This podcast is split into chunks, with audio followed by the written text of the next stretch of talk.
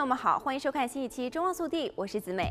美国总统川普的支持者在当地的时间一月六日下午闯入国会大厦，试图阻止国会议员认证美国大选结果，在全球都引发了广泛的反响。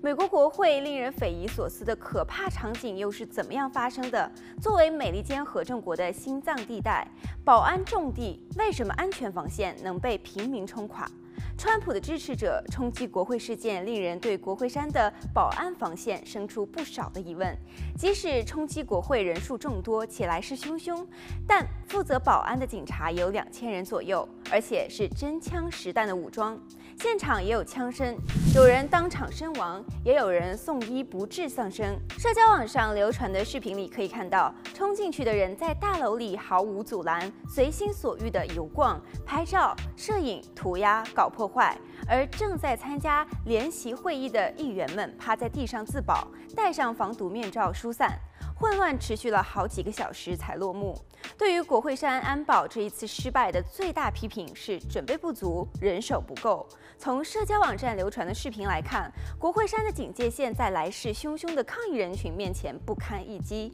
冲击者有备而来，有些人带着武器和化学喷雾器。骚乱持续了几个小时之后，有视频显示部分的示威者被押解，或者是带领离开国会大楼，沿途有人帮着下台阶，或有人开门让他们出去。还有一条视频显示一名警察跟一名抗议者自拍合影。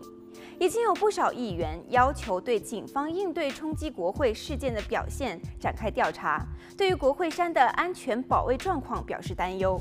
国会的警察非常的被动，没有防备且人手不足，也没有明确的行动计划。即使暴力显著升级的时候，在是否调动、何时调动了其他保安力量增援的问题上，也是混乱不清。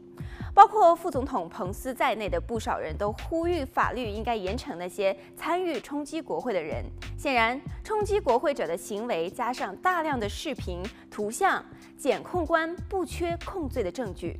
脸书删除了那些明显的在鼓励煽动冲击国会的视频，但是有一些调查者呼吁公众存档保留相关证据，为众筹举证助一臂之力。不过，许多网上疯狂传播的图片、视频中的人物已经被证实属于极右团体和相关组织成员。